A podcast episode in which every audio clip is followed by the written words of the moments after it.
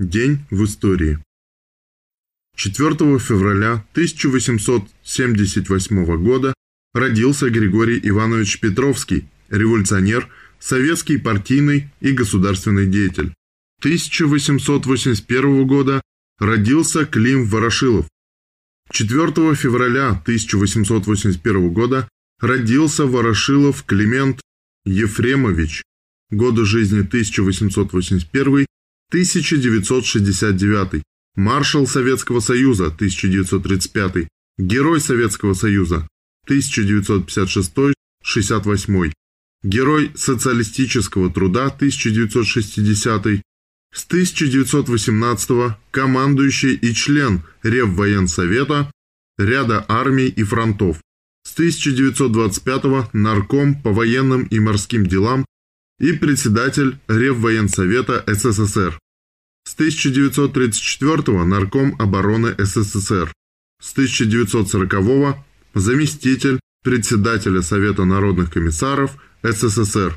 В 1953-60 председатель Президиума ВС СССР, член Политбюро Президиума ЦК в 1926-60 входил в ближайшее политическое окружение Сталина.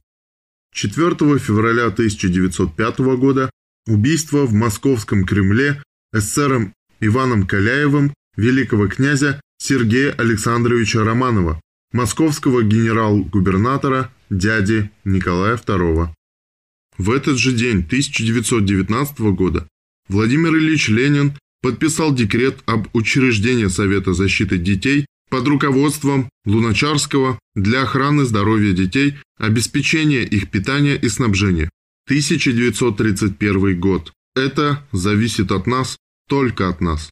4 февраля 1931 года Иосиф Виссарионович Сталин в своей речи о задачах хозяйственников на первой Всесоюзной конференции работников социалистической промышленности сказал «Мы отстали от передовых стран на 50-100 лет.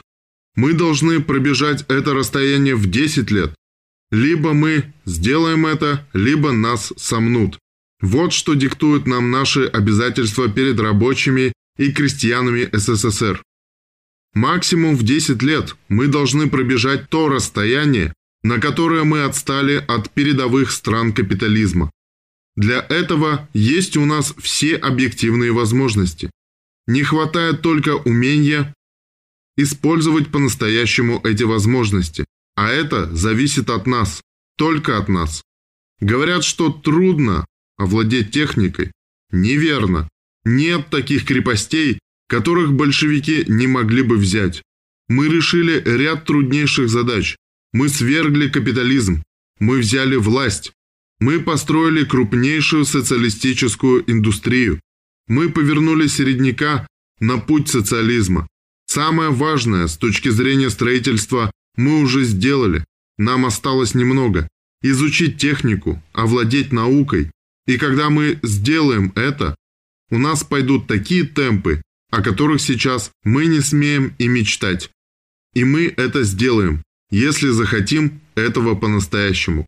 Правда, номер 35, 5 февраля 1931 года.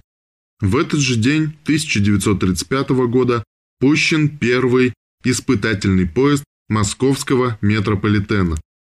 1943. Умру, а под лицом не буду. При выполнении боевого задания был схвачен гитлеровцами Кабушкин, настоящая фамилия Кабушка, Иван Константинович, участник Минского подполья в годы Великой Отечественной войны. Красной армии с 1935 года. В 1939-40-х годах участвовал в Советско-финской войне. В начале Великой Отечественной войны попал в окружение и плен. В Минске совершил побег и включился в антифашистскую борьбу.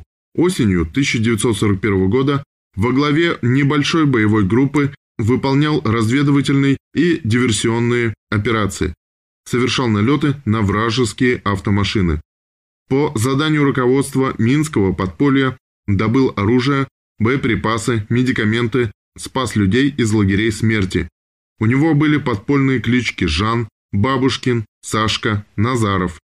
С мая 1942 года являлся руководителем оперативной группы Минского подпольного горкома партии по борьбе с вражескими агентами и провокаторами. Участвовал в издании и распространении нелегальной литературы. Погиб в фашистских застенках в 1943 году. В 1965 году Ивану Кабушкину посмертно было присвоено звание Героя Советского Союза. В Институте истории партии при ЦК Коммунистической партии Беларуси сохранилось письмо Бабушкина, датированное апрелем 1943 года. Измученный пытками подпольщик, соблюдая правила конспирации, передавал привет товарищам и обещал, что не станет подлецом. Цитата. «Пусть передаст. Умру, а подлецом не буду. Но в отношении меня затишье. Я полагаю так, что нового они, немцы, не добились. Все попытки не увенчались успехом. И решили, видимо, 1 мая вывесить как подарок для народа. Я решил твердо всю свою жизнь посвятить борьбе с врагами своего прогрессивного человечества. За народ, за родину. Конец цитаты.